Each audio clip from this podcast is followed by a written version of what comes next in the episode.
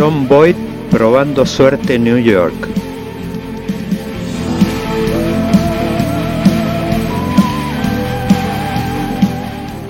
La mano justiciera de John Wayne matando a Liberty Balance.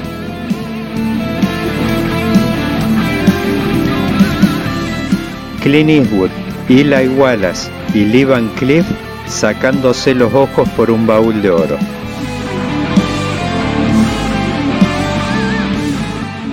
El duelo inolvidable entre Henry Fonda y Charles Bronson.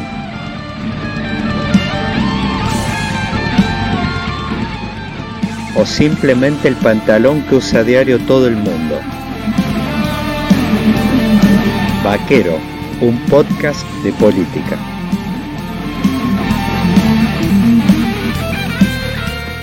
Los argentinos estamos doctorados en mirarnos el ombligo los siete días de la semana, pero muchas cosas que nos suceden están vinculadas a lo que acontece en nuestro vecindario. Uno de ellos tiene especial importancia para nuestra industria, para nuestros trabajadores y, por qué no, para los miles de turistas que gozan a menudo de esas playas paradisíacas y de una cultura que atrae tanto a los argentinos. Para falar de mi amado Brasil, de las elecciones y de Lula, me haré una escapada virtual a lo de mi amigo Guillermo Raffo, bautizado por la prensa argentina como gurú. El calificativo no es injusto, ya que Guille trabaja a menudo con muchos líderes de primera línea que lo fichan para sus campañas o simplemente para escuchar sus consejos. Bienvenidos a este nuevo capítulo de Vaquero, un podcast de política. Guille, Gala Internacional de Vaquero, un podcast de política, edición 2022. Corre un frío bárbaro acá en Argentina, aunque por supuesto creo que el frío no es nada al lado del frío que le corre en las encuestas del gobierno acá.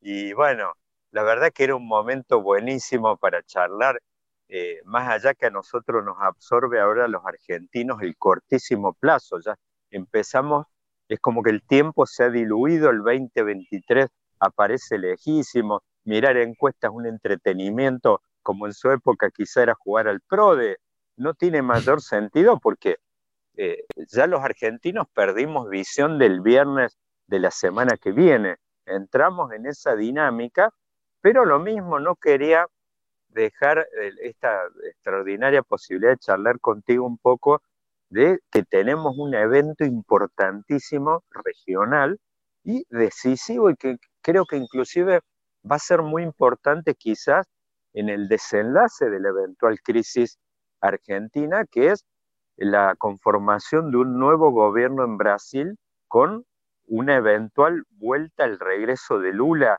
como acá también de este lado siempre fantaseó Cristina, de alguna forma, bueno, ella volvió eh, con otro papel, ubicándose como vicepresidente y proponiendo a Alberto Fernández, pero de alguna manera volvió también antes eh, que Lula. Y bueno, quería conversar un poquito de cómo estás viendo esto.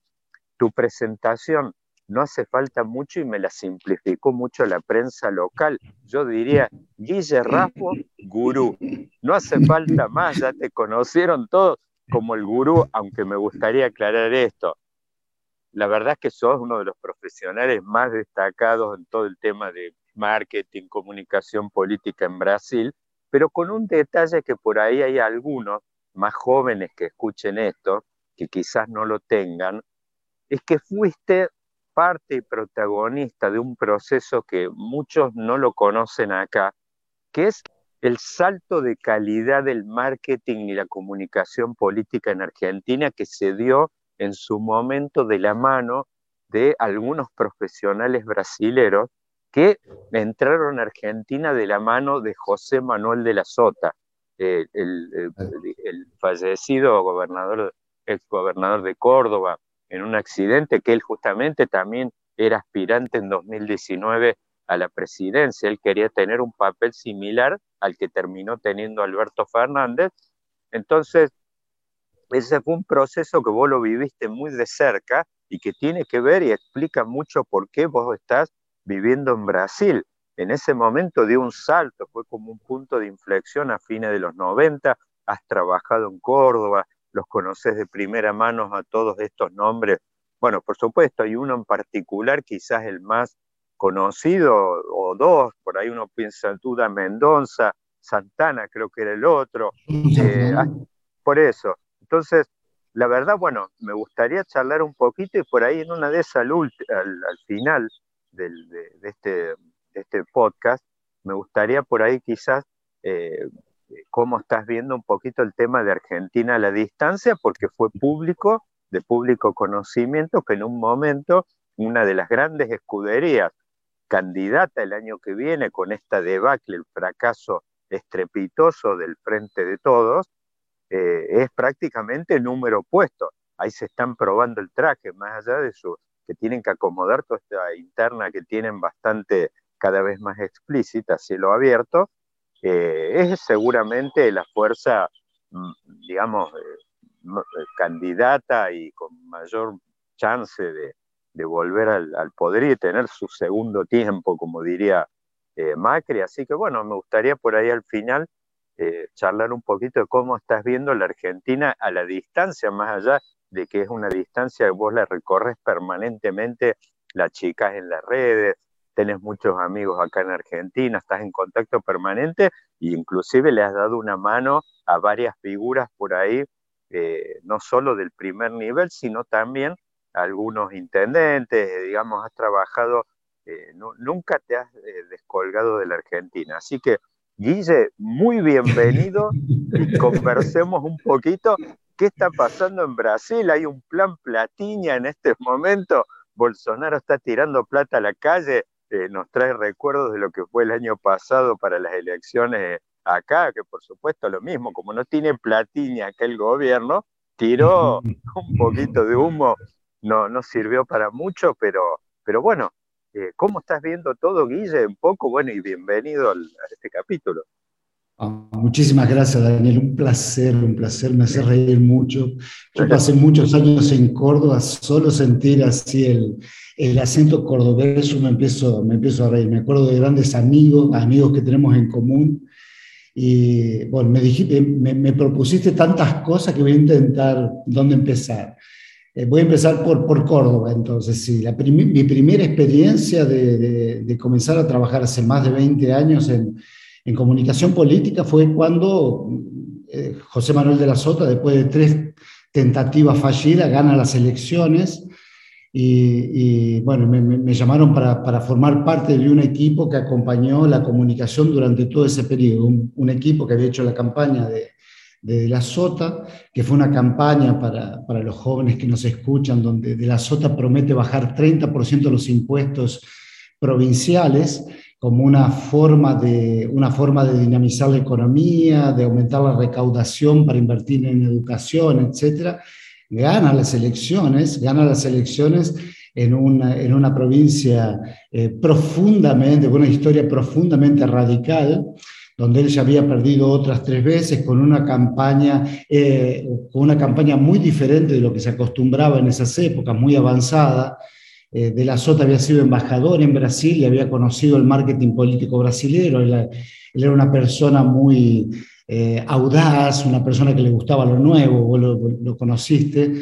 Entonces, cuando vuelve para Argentina, decidido a enfrentar por cuarta vez el desafío de vencer el Córdoba, llama a uno de los principales profesionales que había aquí, gana la elección y fue una cosa muy impresionante. Yo voy a contar un detalle porque eh, eh, no fue solo la comunicación política del, gobierno de la Sota. El primer gobierno de la Sota fue un, gobierno extremadamente renovador. Toda la semana, todos los meses tenías el lanzamiento de un gran programa. Era un gobierno, fue un gobierno muy moderno, muy reformista. Y de hecho, si hoy, 20 años después, la misma fuerza política que nació en aquel entonces continúa en el gobierno, por, algún, por alguna razón es, creó una identidad, ¿no? Una identidad que te diría inclusive que anticipó un poco la, el surgimiento del primer PRO, ¿no? Porque de la Sota creó una fuerza llamada Unión por Córdoba, donde se decía que, bueno, que en esa fuerza no eran solo los peronistas, que no importaba de dónde uno venía, lo que importaba era para dónde uno iba y, lo que quería para Córdoba, en fin. pero me acuerdo que él promete bajar 30% de los impuestos, la elección creo que fue en junio, julio, él asumía en, creo que en diciembre, final de diciembre, entonces fue un tiempo en el cual se pudo preparar la, el cumplimiento de la principal promesa de campaña y de la SOTA asume, creo que fue el primero de enero de, ese, del año siguiente, asume y después de asumir la primera decisión que toma es bajar 30% de los impuestos, inmobiliario, automotor. Un mes después, la boleta con 30% menos de impuestos, fue la gran promesa de campaña de, la SOTA, llega a las casas familiares. Dos meses después, nosotros queremos hacer algunos, algunos focus group para ver cómo las personas estaban acompañando, qué le parecía ese inicio del gobierno de la SOTA. Y cuando buscábamos gente, cordobeses, que no hubieran votado en de la SOTA, no conseguíamos. Todos decían que habían votado en de la SOTA. Aunque, aunque, aunque evidentemente no era, no era así. Pero el, el impacto de cumplir su principal promesa de campaña y que la gente viera inmediatamente el efecto de ese cumplimiento de, esa promesa de campaña, eh, creó un efecto en, las personas que aquel que no lo había votado eh, dice, bueno, no lo voté, pero lo votaría. Entonces, durante un, periodo grande de tiempo desapareció el elector que no había votado en de la sota. Eso también te muestra eh, de alguna forma la, cómo, cómo, cómo, la gente está ávida eh, de gobiernos que, estén a la altura, inclusive que superen las expectativas. Hola, soy José Manuel de la Sota y mi vida se entrelaza con la vida de todos los argentinos. Fui abogado, militante de la justicia social, gobernador, embajador, senador. En todo lo que hice busqué la marca de la innovación, la solución posible para los problemas concretos de la gente. De la Sota comenzó esto para, como vos decías, ¿no? para los jóvenes que están escuchando sobre comunicación política. ¿no? Uno le tiene mucho miedo a las expectativas, un gobierno crea muchas expectativas y después tiene que hacerse cargo de ellas. Vamos, vamos a hablar sobre Lula, por ejemplo, el posible triunfo de Lula sería un poco esa. Pero también es impresionante el poder que se tiene cuando vos sorprendés a las personas y no solo estás a la altura de las expectativas, sino que las superás, porque fue en el primer día de gobierno que de la Sota ganó su reelección. ¿Eh? cumpliendo su principal promesa de campaña. Claro que después tuvo además una, una política de comunicación que a mí fue mi primera experiencia de comunicación política, mi primer contacto con la forma de hacer comunicación de los brasileros y fue todo un aprendizaje y yo creo que fue una experiencia espectacular toda esa de Córdoba. Tengo un enorme cariño porque es el, el comienzo de, la, de, mi, de mi carrera. John Boyd probando suerte en New York. Abriste un primer puente, yo diría de oro. aprovecho justo, vos sabés que esta semana, eh, después vivo hace más de 25 años en Buenos Aires y no conocí el cementerio de la Chacarita. Estuve esta semana, es un gran paseo, te lo recomiendo para cuando vengas. Eh, es increíble, es un cementerio enorme que tiene un montón de áreas de comunidades, de comunidad inglesa, alemana. O sea, ves la historia de, Buenos Aires y de la Argentina, de la inmigración, es impresionante. Y justo, bueno, hablaba de puente, justo estuve en la tumba de Gustavo Cerati, aprovecho para hacerle un homenaje. Eh, y abriste un primer puente que fue la palabra expectativas. Muy interesante, justo estábamos hablando de la sota, que él siempre, inclusive, yo creo que tenía como una, una identificación. Él hacía referencia a eso de alguna manera con Lula. De la Sota intentó varias veces hasta que llegó. Eh, se reflejaba mucho en eso y eh, te quería preguntar un poco, pues esto es extraño porque es un Lula que vuelve y qué tipo de expectativa genera porque en el medio es como que le rasparon la pintura, o sea, es una vuelta eh, estuvo preso, eh, sufrió eh, todo un proceso por corrupción que más allá de que se haya desarmado por cuestiones que tienen que ver, me parece, más del orden de los procedimientos que fueron cuestionados, todo el procedimiento legal, pero más allá de eso me parece de que la pintura se le raspó.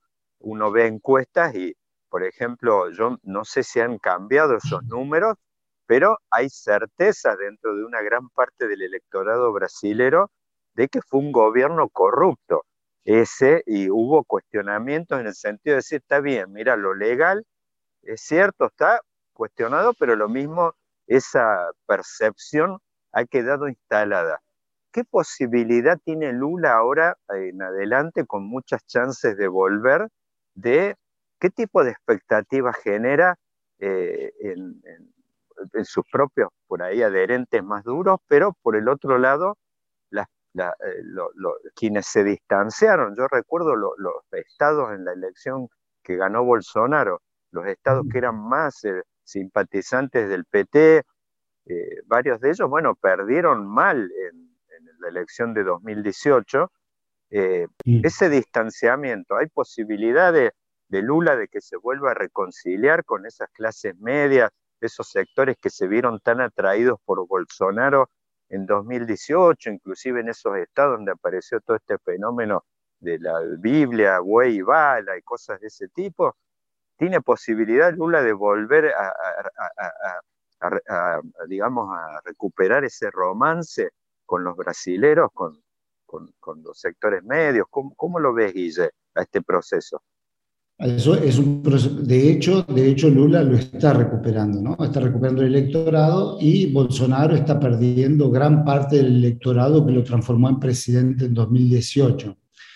Eh, por ejemplo, yo vivo en el estado de San Paulo, el estado de San Paulo es un estado del sudeste de Brasil, diría que la, la economía más moderna, más pujante de Brasil está aquí, es un estado donde el PT nunca gobernó el estado, ¿eh? ha gobernado ciudades, algunas, pero eh, es, el lugar de nacimiento del partido del PSDB, que es el tradicional, fue el tradicional adversario del PT.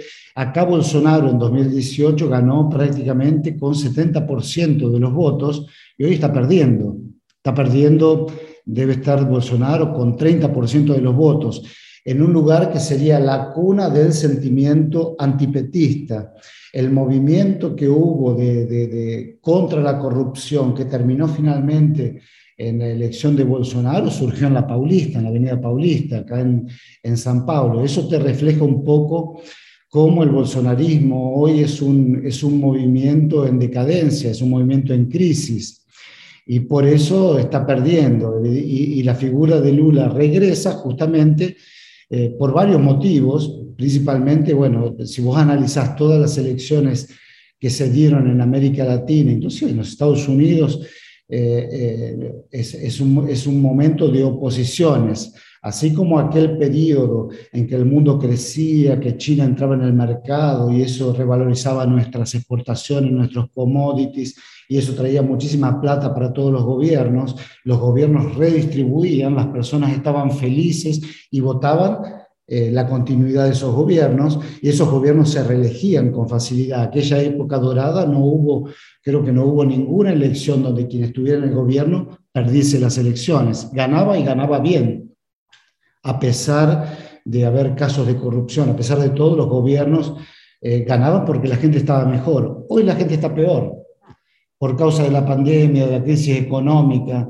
Entonces hay un movimiento de la gente sintiéndose peor eh, eh, con el desgaste que los gobiernos sufrieron durante la pandemia, de todo tipo, cada uno en su estilo, administrando como administró, pero todo el mundo se desgastó. Entonces las personas están volviendo a votar oposiciones porque no están felices como con el, con el rumbo de los países, no están felices con el rumbo de sus propias vidas. Entonces, cuando la gente estuvo mejor, a pesar de, las, de la corrupción, a pesar de los problemas, de los defectos de los gobiernos, los gobiernos se reelegían. Ahora la gente está peor y a pesar de las posibles virtudes que los gobiernos puedan tener, los gobiernos no consiguen reelegirse y las oposiciones vuelven, vuelven al, al gobierno. En Brasil eh, no apareció durante todo este periodo post-Bolsonaro una figura una figura de oposición que represente el futuro, y cuando las personas no ven algo nuevo que represente el futuro con chances, miran para atrás y eligen lo mejor de su historia, ¿eh? lo que consideran mejor. Lo que considera mejor no significa que las personas que están votando en Lula se hayan olvidado de la corrupción del PT, no piensen que Lula sabía que fue responsable de, que esa corrupción se haya extendido eh, durante su gobierno.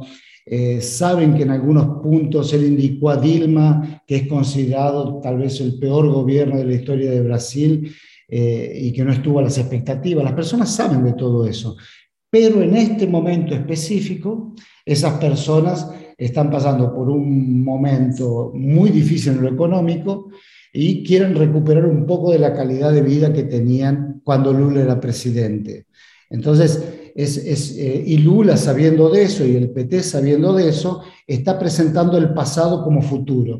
¿eh? Y las personas están aceptando decir, bueno, ok, si Lula consiguió hacer eso en el pasado y mi vida era mejor y yo conseguía comer carne todos los días y conseguí cambiar mi heladeras y todos los pequeños avances de la microeconomía familiar multiplicada, ampliada. Eh, nosotros sabemos muy bien de eso porque Argentina cargó durante décadas, eh, no sé si ahora es tan fuerte, pero cargó durante décadas con la supuesta memoria de los años dorados de Perón. Y en función de esa memoria, de ese momento mítico que parece que duró 40 años, pero que fueron 4 o 5 nada más, eh, el peronismo continúa con una narrativa y continúa siendo la referencia de los, de, los, de los sectores más pobres. Vamos a ver qué pasa ahora en este momento especial donde el peronismo también está en crisis en Argentina. Solo en las noches, para que el general pudiera descansar, guardaban un conmovedor silencio. Y así esperaban el amanecer en que se repetía el milagro de ver aparecer al general. Y desbordados de alegría, volvían los cánticos y las consignas. Perdón. Ahí abriste un, eh, yo diría, un segundo puente también de oro, así como eh, vos mencionaste esa palabra mágica, expectativas, acabas de abrir otro que no me gustaría dejar pasar, que es futuro. Yo el otro día charlando con, que es uno de los jóvenes acá más talentosos, me gusta siempre escucharlo, Pablo Nopov, de Isonomía, eh, él me decía que una de las cosas que está ocurriendo acá en los estudios que hacen ellos es como que la idea de futuro ha desaparecido. O sea, está inclusive ni siquiera en los estudios profundos que hacen, es como que ni siquiera eh, lo ha perdido de vista la gente y ni siquiera tampoco lo asocia, eh, eh, digamos, a valores positivos, como quizás en otra época, viste, ese esquema que nosotros no necesitamos cuando éramos chicos, de progreso, mi hijo el doctor, siempre esta idea de que te iba a traer un futuro, inclusive con Dualde, que mencionamos, eh, bueno, con Menem, él decía, estamos mal, pero vamos bien, Dualde, estamos condenados al éxito, o sea, siempre aparecía en, el discurso de los políticos una referencia al futuro y de alguna manera la gente eso es como que volvía, eh, volvía a creer. Bueno, hoy eh, lo que me decía Pablo es como que eso ha desaparecido, se ha diluido y es como que la gente dice, no, no quiero saber nada que me hablen de futuro y tampoco creo que sea positivo lo que viene. La desaparición de la idea de futuro y esta cosa que un poco, bueno, lo que me estabas diciendo en Brasil, con Lula aparece también allá, que ocurrió hace un par de años en Argentina, esta idea, esta tentación eh, de ir para atrás y eh, decir, a recuperar este pasado que, digo, no, ojalá le vaya bárbaro Lula, pero lo que estamos viendo y lo vemos prácticamente a nivel internacional, de que estas oposiciones que ganan, lo vimos en Chile hace poco, en Perú, ganan y a los tres meses se caen como un piano, porque es como que eh, esta idea, bueno, acá estaba, dice, no, vamos a recuperar el asado, y bueno, el asado no llega, eh, la carne por ahí, Lula se va a encontrar con la dificultad de estas promesas. Vos digo esto que lo vivís y también los tenés como clientes a, muchos de los políticos de primera línea. ¿Cómo, cómo estás viviendo vos, inclusive como, como parte de tu asesoramiento, de tu trabajo profesional, este tema de que aparece, de repente el futuro se diluye, eh, se hablan de estos procesos de restaurar cosas que te encontrás al poco tiempo que no podés satisfacer expectativas, no podés ir para atrás, volver el tiempo, eh, y empieza a aparecer la impotencia por parte de los políticos. Te dicen, miren, la carne no, no llega, el vino no llega, el consumo, las cosas están peor que antes, o sea, es más, hasta se agravan. Macri entregó con 50 puntos de inflación, Cristina le entregó a Macri con 30 y Alberto es posible que entregue con 100. Entonces, eh, esto que apareció acá, ¿cómo, cómo, cómo lo ves esto? Y sobre todo el tema de esta palabra, esta puerta que abriste, futuro, cuando desaparece. Y yo me imagino que en las campañas el futuro aparecía como uno de los grandes, de las grandes banderas. El tema, la posibilidad de formular una promesa, una, una propuesta. Bueno, yo creo que ese, ese, va a ser el mayor desafío de Lula eh, eh, cuando gane las, elecciones, ¿no? Porque él, eh, él, él, debe ser consciente. La idea de recuperar el pasado, que es una idea que, es, que es, es, es, una idea que cuando uno la piensa objetivamente, una idea en cierta forma ridícula, porque el pasado es pasado, el presente es presente, el futuro es futuro, pero ese es el combustible de su candidatura. Eh, eh, la, idea de que la gente quiere, el deseo de la gente de recuperar la vida que tenía cuando Lula era presidente, de recuperar el Brasil que existió mientras Lula fue presidente. Solo que el futuro se presenta muy amenazante. Y, en el presente, vos lo mencionabas al inicio, eh, Bolsonaro está, está, está expandiendo el gasto fiscal de una forma enorme para intentar revertir el resultado electoral y eso va a tener un costo. Eh, eh, la situación fiscal de Brasil ya era muy complicada, de hecho Bolsonaro llegó a la presidencia con la idea de hacer reformas para, para bajar ese déficit fiscal, ¿no? la reforma impositiva, la reforma de jubilaciones y todo, pero ahí llegó la pandemia y en la pandemia no es el mejor momento de todos para hacer un ajuste fiscal, al contrario, haces un desajuste fiscal porque precisas asistir a los sectores económicos, asistir a las familias. Y ahora, en este post-pandemia, eh, eh, Bolsonaro, como todos los otros gobiernos, está pagando el costo de haber estado en el gobierno mientras una pandemia sucedía. Y el desempeño de Bolsonaro durante la pandemia, principalmente su desempeño personal, su postura personal, creo que fue el gran quiebre que, que tuvo, inclusive con gran parte de su propio electorado, porque él expuso una figura, una figura política, él, se expuso personalmente de una forma muy inadecuada, muy inadecuada. ¿no? Yo sé que a veces todo el mundo se rasca donde le pica, entonces eh, los argentinos se rascan porque les pica el discurso cuidador de Alberto, ¿no? Y, las consecuencias que eso tuvo en una, en una cuarentena irracional, enorme y todo, y piensan que por, por ser Bolsonaro, alguien que está en el extremo opuesto, fue una persona que de alguna forma eh, se mostró misa frente a todas esas políticas, es mejor. Pero no, son dos cosas peores, ¿no? Son, son, son dos cosas peores. Bolsonaro eh, durante la pandemia eh, tuvo una serie de desaciertos, una secuencia de desaciertos terribles por los cuales hasta el día de hoy está pagando el precio. Uno de, los desaciertos fue justamente eh, reírse del dolor, reírse del dolor ajeno. y así fue interpretado por las personas, como una persona falta de humanidad, falta de compasión.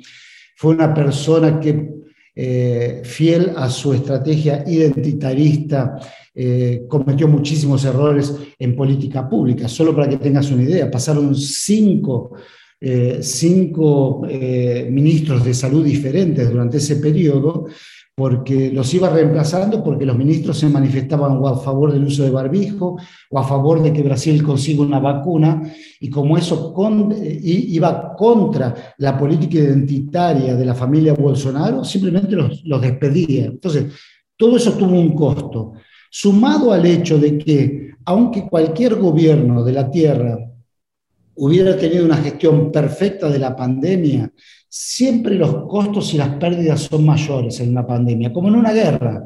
Vos podés ser como Churchill, un héroe en la guerra y perder la, elección consecuente. Es la misma persona. ¿eh? Entonces, un poco eso está pasando con todos los gobiernos de la región, eso claramente está pasando con Alberto en Argentina. Vos fijate el impacto de la foto de Olivos, que mucha, mucha gente en un principio pensó que era un detalle, pero eh, son actos simbólicos que derrumban un gobierno. Entonces, yo creo que el, corte con el gobierno de Alberto se da, así como el corte del gobierno de Alberto se da en esa foto, se anticipó inclusive con aquella tentativa de tomar Vicentín, eh, aquí se dio con esa actitud de Bolsonaro de privilegiar su opinión, privilegiar su creencia por sobre la opinión científica, eh, reírse del dolor de la gente, ignorar, así como Alberto fue una especie, abusó del poder extraordinario que le dieron, aquí eh, Bolsonaro fue para el otro extremo, fue absolutamente omiso y hasta impidió las iniciativas de gobernadores o de intendentes, intentó impedir la, acción para combatir la pandemia. Y eso para las personas, en un caso como en otro, está mal y es imperdonable. Entonces las personas buscan un cambio. El cambio aquí está representado por Lula. ¿Cómo Lula? Eh, ciertamente eh, el recuerdo de las épocas felices de, Brasil, de las personas más pobres consiguiendo avanzar en la vida, va a ser con que Lula gane. Eh, tal vez ese también sea el mayor desafío que él va a tener que va a tener que enfrentar cuando sea gobierno, porque el mundo donde él va a gobernar es muy diferente, es un mundo de restricciones, de guerra, de problemas, él va a heredar un déficit fiscal enorme, que va a ser producto inclusive de los 44 billones de reales que Bolsonaro va a gastar de acá hasta las elecciones. Entonces va a heredar una situación muy difícil. El duelo inolvidable entre Henry Fonda y Charles Bronson.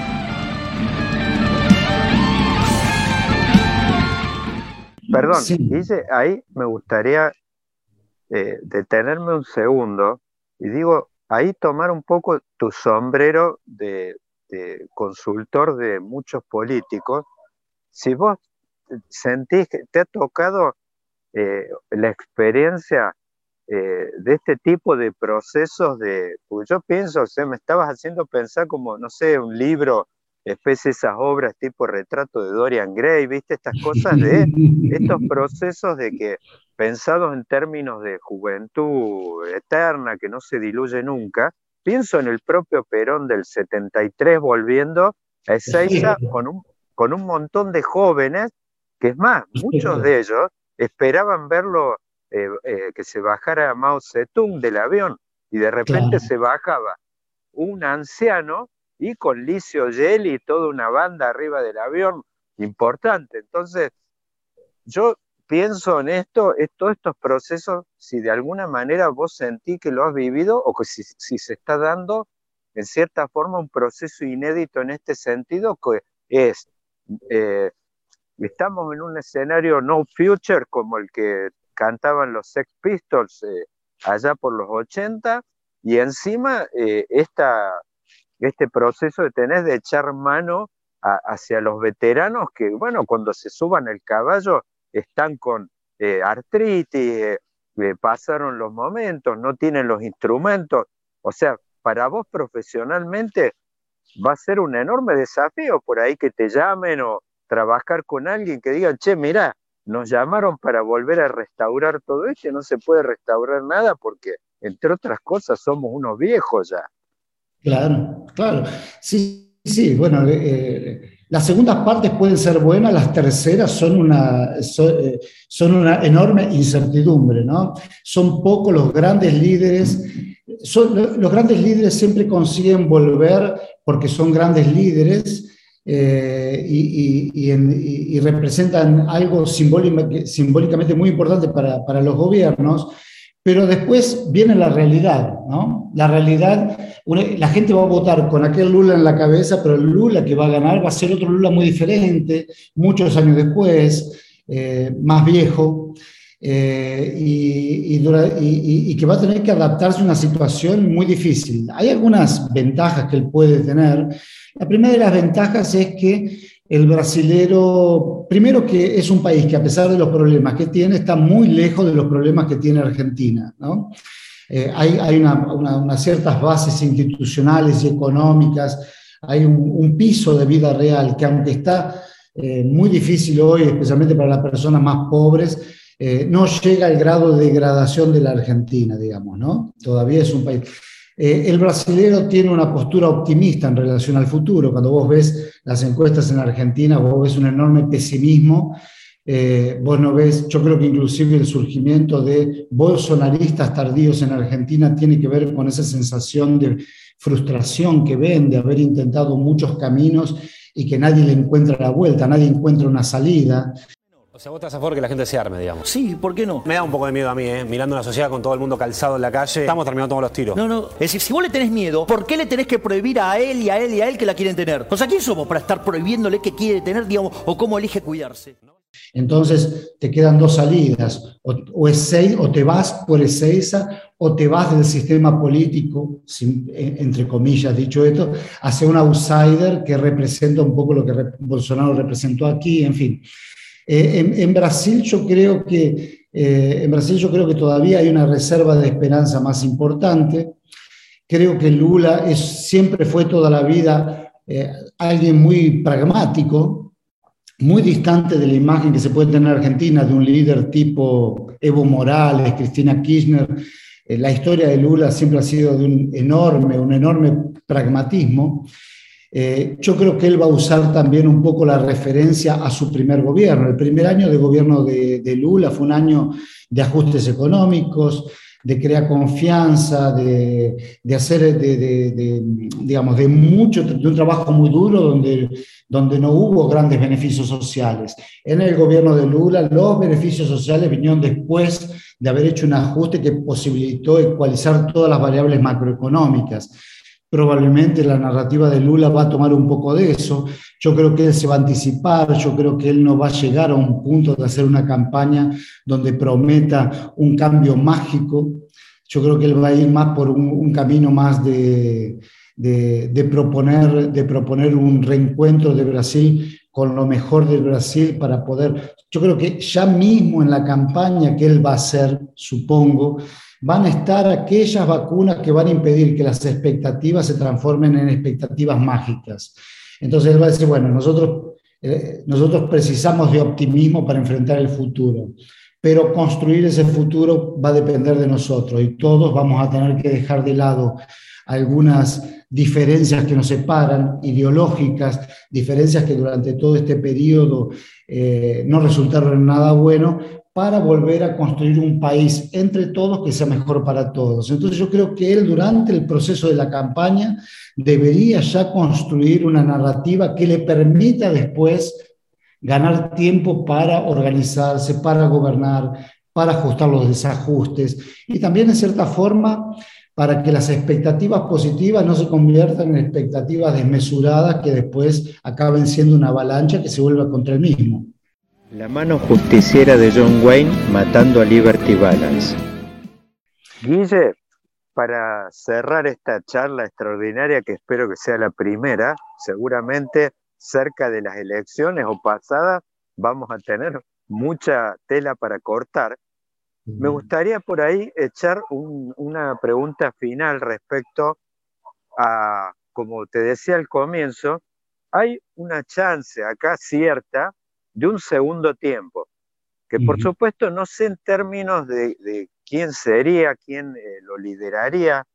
Eh, creo que Macri quiere, eh, más allá que no lo diga, pero da algunas señales y que me parece que si él tiene, hay agua en la pileta, se va a tirar. Pero bueno, quizás sean otros. está Patricia Bullrich, está Horacio Rodríguez Larreta, inclusive, bueno, ahora están estos radicales enviagrados, no son los radicales minoritarios de 2015, inclusive están envalentonados y quieren dirimir poder internamente Juntos por el Cambio. ¿Cómo te imaginas que se daría el proceso a nivel de...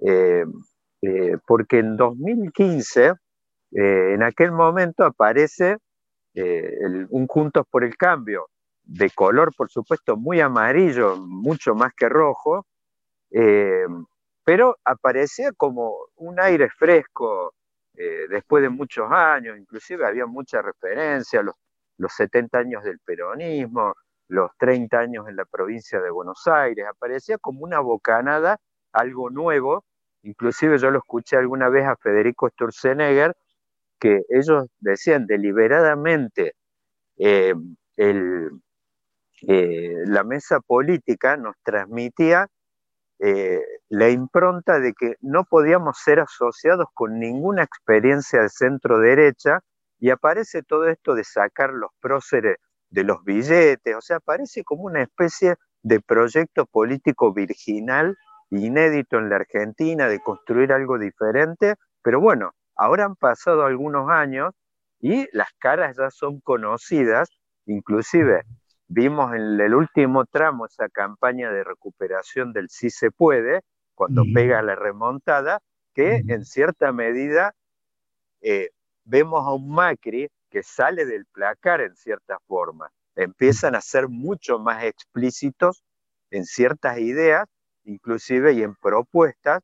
Aparece, por ejemplo, Pichetto hablando del pobrismo, aparece hablando del tema de la inmigración de los países limítrofes, aparecen ya cuestiones como por ahí más nítidas, más asociadas tradicionalmente a los espacios de derecha o, halcón, digamos. Entonces, eh, eh, eh, habría en este segundo tiempo una renovación de la identidad y me parece que ya se van a diluir muchas de, aquellas cuestiones de los globos y cosas que ya han desaparecido del, del cotillón de Juntos por el Cambio. ¿Cómo te imaginas? Y yo sé porque has estado hace poco, has conversado, viniste acá, en los medios decían de la mano de Macri, ¿cómo estás viendo, cómo te imaginas un eventual y que, en definitiva, por ahí lo que vos en una de esas sugeriste o bajaste como línea, un revival, un segundo tiempo? ¿Cómo te lo imaginas? lo, primero, lo primero que me gustaría aclarar es lo siguiente, cuando, cuando me convidaron, yo fui simplemente invitado para dar una charla como ellos eh, seguramente escuchan a un montón de consultores, pensadores, eh, simplemente por estar afuera, por, por, gente en común, me invitaron a dar una charla, no, no fui ni como consultor ni a bajar línea. Inclusive eh, por la exposición pública de mi figura, que soy alguien que soy contra exponerme públicamente, porque creo que eso termina haciéndole mal muchas veces a tus clientes, entonces prefiero tener un perfil bajo y más técnico, eh, em, eh, me negué a dar entrevistas a, todos los periodistas que me las pidieron porque lo que yo pensaba podía confundirse con lo que el PRO o Macri pensaba y eso no es así. Yo fui simplemente a comentar un poco lo que estaba viendo, a llevar algunas ideas. Hoy mismo yo estoy repensando muchas de las ideas que conversé, porque la realidad es dinámica, va evolucionando y porque fue una opinión que no estaba eh, basada ni en encuestas, fue simplemente una opinión de alguien que está viendo de fuera, que está interesado y que fue a abrir algunas, a, marcar algunos puntos que quizás les sean de ayuda en este proceso que están haciendo. Yo creo que es un, proceso que les, después de, después de, hasta, hasta el 2019, el, el PRO y después Juntos por el Cambio y Cambiemos, fue siempre el sinónimo de lo nuevo llegando a la Argentina, de la esperanza llegando a la Argentina. Entonces, había mucho de idealismo ¿eh? en, quién votaba, y yo creo que quien vota en Juntos por el Cambio, es una idea que, sostengo hace, hace bastante, hay un rasgo cultural, eh, hay un rasgo cultural en ese elector. Eh, son, son, para simplificarlo, diría que son personas que piensan que haciendo las cosas bien en la vida tiene que ir mejor y que eso se, inclusive, inclusive eh, abreva, ¿eh? tiene tradición hasta en, los hijos de los primeros peronistas, de los inmigrantes, de los radicales. Eh, son personas que dicen aquella cosa, si estudias vas a tener buenas notas, si tenés buenas notas vas a tener un buen empleo, si tenés un buen empleo vas a tener un salario mejor, con un salario perdón, Guille, perdón, Guille, fíjate que da, como decíamos, hablamos de futuro aparece esa palabra dando vuelta, o sea, es un electorado que tiene una, la atrae esa palabra, esa, eh, digamos, ese sueño, o sea, el tema de la movilidad ascendente y todo eso. Bueno, hay, hay, una cosa, de, eh, algunos llaman de meritocracia, eh, algunos llaman de meritocracia diciendo eso está bien, algunos llaman de meritocracia diciendo eso está mal, pero en realidad es una, una, forma de ver la vida, ¿no? Son personas que dicen que si vos actúas correctamente, las consecuencias van a ser buenas. Y yo creo que fue eso que eh, encantó a un elector que había quedado huérfano después de la crisis del radicalismo. Después de que el radicalismo cae, ese elector queda huérfano y sintiéndose a merced y en desventaja en relación a un kirchnerismo que parecía potente y hegemónico, y quedó, huérfano ese elector durante mucho tiempo, hasta que el PRO, Macri, todo aquel grupo, eh, por eso hacía la asociación con Unión por Córdoba de la Sota, es como que le dio una nueva camiseta, nuevos valores, una nueva vestidura, una nueva identidad.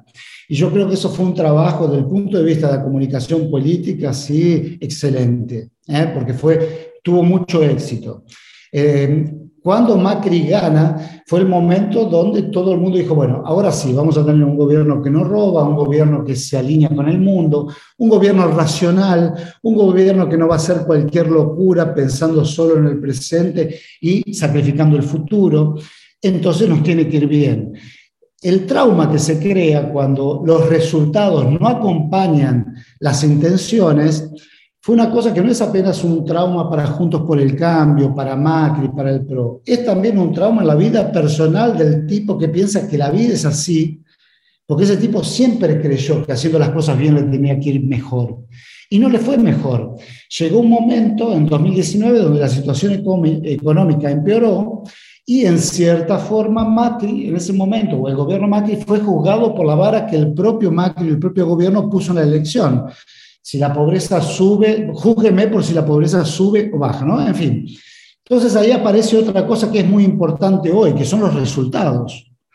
No basta solamente jugar lindo, ¿no? Uno no puede ser solo menotista, tenemos que ganar. Tenemos que tener un poco de menotismo, unir el menotismo con el bilardismo, digamos, ¿no?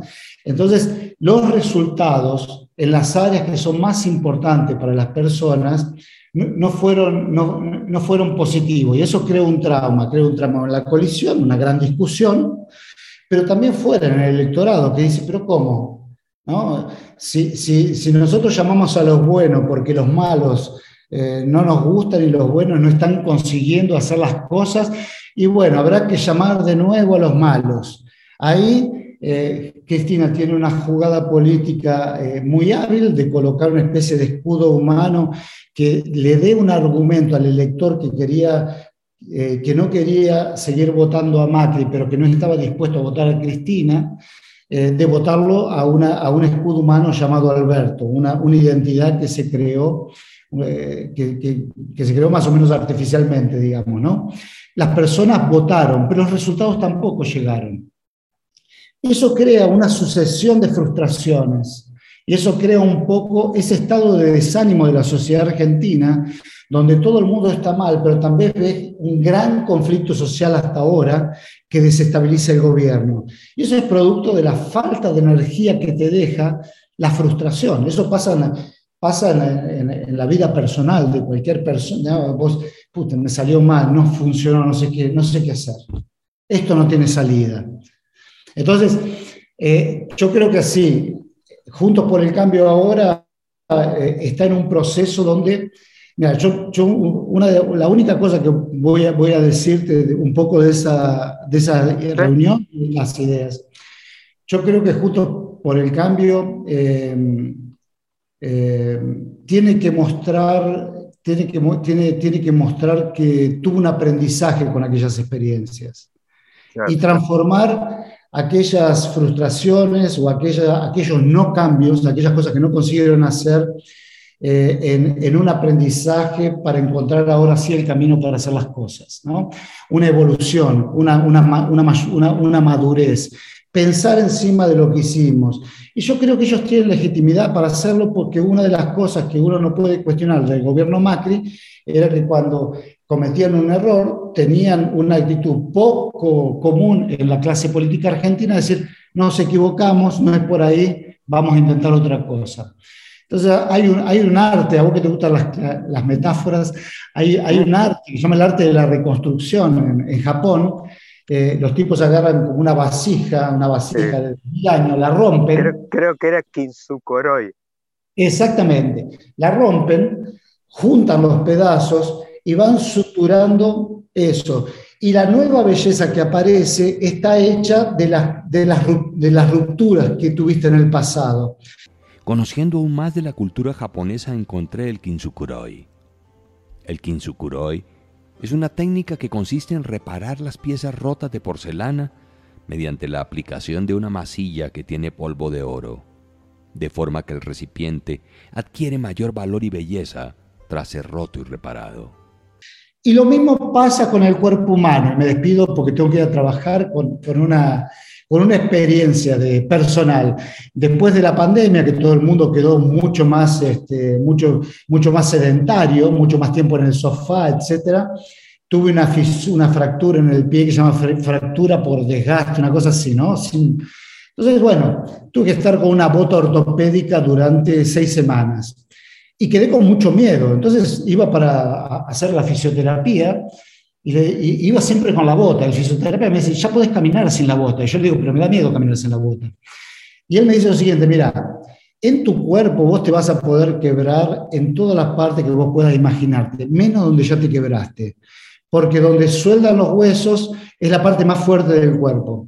Yo creo que esa es una metáfora que Juntos por el Cambio podría aprovechar para mostrar que en ese lugar donde se equivocó hubo un aprendizaje, ese aprendizaje se transforma en un plan, ese plan se transforma en un nuevo camino, ese nuevo camino se transforma en una nueva esperanza.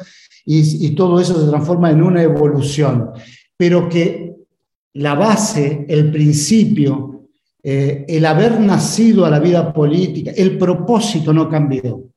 Yo creo que es muy importante, yo personalmente, para ellos, que siempre quede claro que nosotros no estamos ahí solo para durar, sino que estamos para cambiar, porque ese es, es la identidad, se llamó Juntos por el Cambio.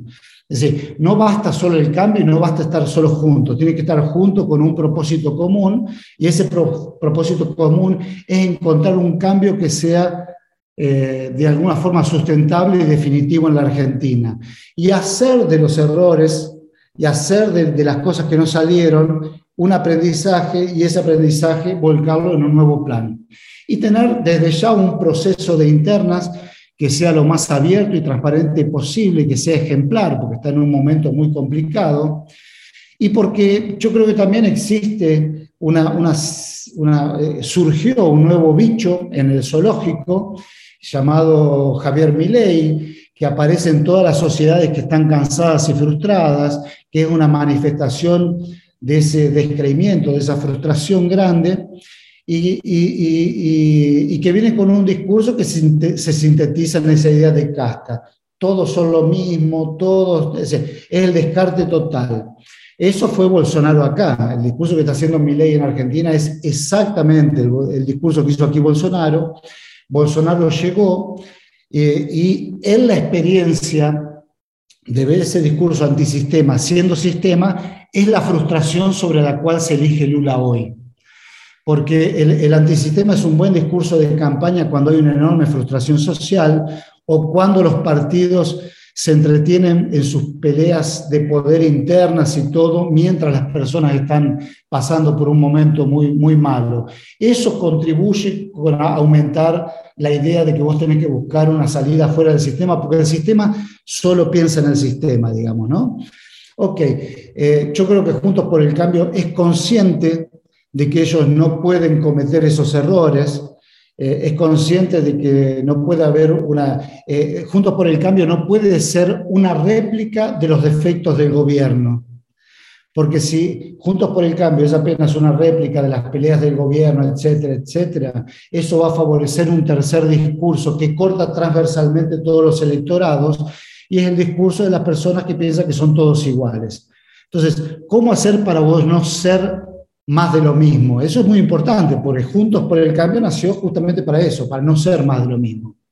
Guille, me quedo un poco quizás con esta consigna tuya que diste final, mostrar nuestras cicatrices pero también mostrar de que esas cicatrices tienen un sentido, un sentido positivo y una, digamos que hay una elaboración profunda de eso, no esconderlas para nada.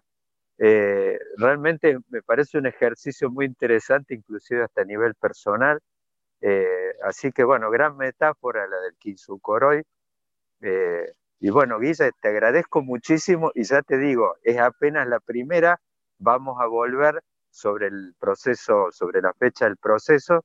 Y bueno, te mando un fuerte abrazo y esperemos poder compartir de nuevo una comida acá en Buenos Aires o allá con, con los amigos en común. Te mando un abrazo. Un gran abrazo, fue un placer como siempre charlar con vos porque también me haces pensar y bueno, ya nos encontraremos en, en Buenos Aires y la seguimos. Un abrazo grande para todos. Hasta la vista, baby. Thank you.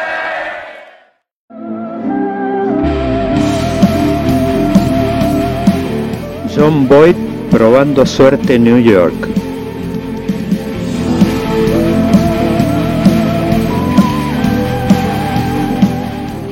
La mano justiciera de John Wayne matando a Liberty Balance.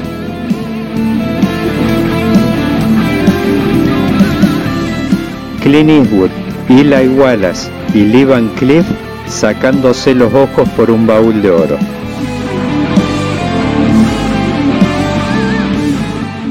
El duelo inolvidable entre Henry Fonda y Charles Bronson.